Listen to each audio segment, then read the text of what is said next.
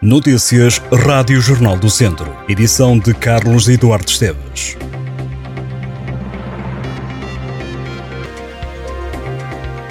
Um jovem de 22 anos foi identificado e detido pelas autoridades por ter ateado um incêndio florestal em Cernadinha, São Vicente de Lafões, no Conselho de Oliveira de Frades, no início desta semana. O caso começou a ser investigado pela GNR e, entretanto, terá passado para as mãos da Polícia Judiciária. O jovem estava no local do fogo quando os bombeiros procediam ao combate às chamas. Já terá confessado o crime às autoridades. O indivíduo é suspeito de ter ateado outros focos de incêndio que terão ocorrido na zona noutros anos. Quem se pronunciou hoje sobre os fogos florestais foi o Bispo de Viseu, Dom António Luciano, que considera que os terríveis incêndios que se têm registrado em Portugal são um cenário de terrorismo, de mão criminosa, de uma outra guerra que é preciso denunciar. A utilização de máscara nos transportes públicos devido à pandemia de Covid-19 deixou de ser obrigatória.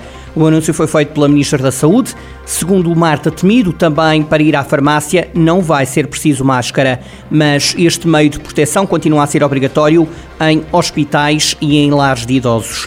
A Ministra da Saúde avançou que a vacinação contra a Covid-19 e a gripe sazonal deve arrancar no dia 5 de setembro. Entretanto, o Governo decidiu prolongar a situação de alerta em Portugal devido à Covid-19 até ao dia 30 de setembro. Acima, a Comunidade Intermunicipal do Douro apresentou um processo judicial contra a Caixa Geral de Depósitos por o Banco Público estar a reduzir o serviço prestado aos clientes de alguns conselhos da região, entre eles Tabuaço. Acima lamenta a redução do serviço prestado pela Caixa em alguns balcões no território diz que esgotadas todas as tentativas de diálogo, quer com a administração do Banco Público, quer com o Ministério das Finanças, que tutela o mesmo, a CIME avançou com uma ação judicial contra a Caixa. O processo judicial deu entrada na passada segunda-feira. Os municípios da Cimedouro não aceitam as dificuldades que a Caixa Geral de Depósitos, um banco de capitais inteiramente públicos e com um papel fundamental e insubstituível para o desenvolvimento do país e das populações, tem colocado aos seus clientes, considerando que os tem abandonado. O presidente da CIMA, Comunidade Intermunicipal de Lafões, entende que o governo fez bem em anunciar mais medidas para combater a seca, apesar de algumas serem redundantes. O também presidente da Câmara de Viseu defende a construção de barragens para colmatar o problema da falta de água. Fernando Ruas diz que a única novidade que há num conjunto de medidas conhecidas agora é a recomendação do aumento do preço da água para os consumidores com gastos superiores a 15 metros cúbicos. A doença que afeta as videiras já chegou a pelo menos seis conselhos do distrito de Viseu. A praga foi identificada em Mangualde, Nelas, São Pedro do Sul, Tondela, Viseu e Vouzela. A flavescência dourada da videira é provocada por um fitoplasma identificado em França na década de 50.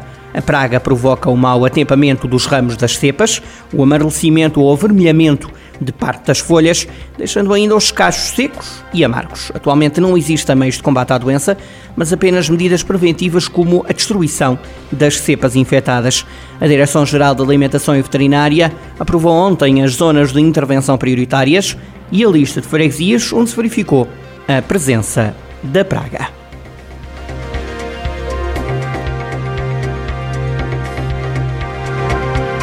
Estas e outras notícias em jornaldocentro.pt.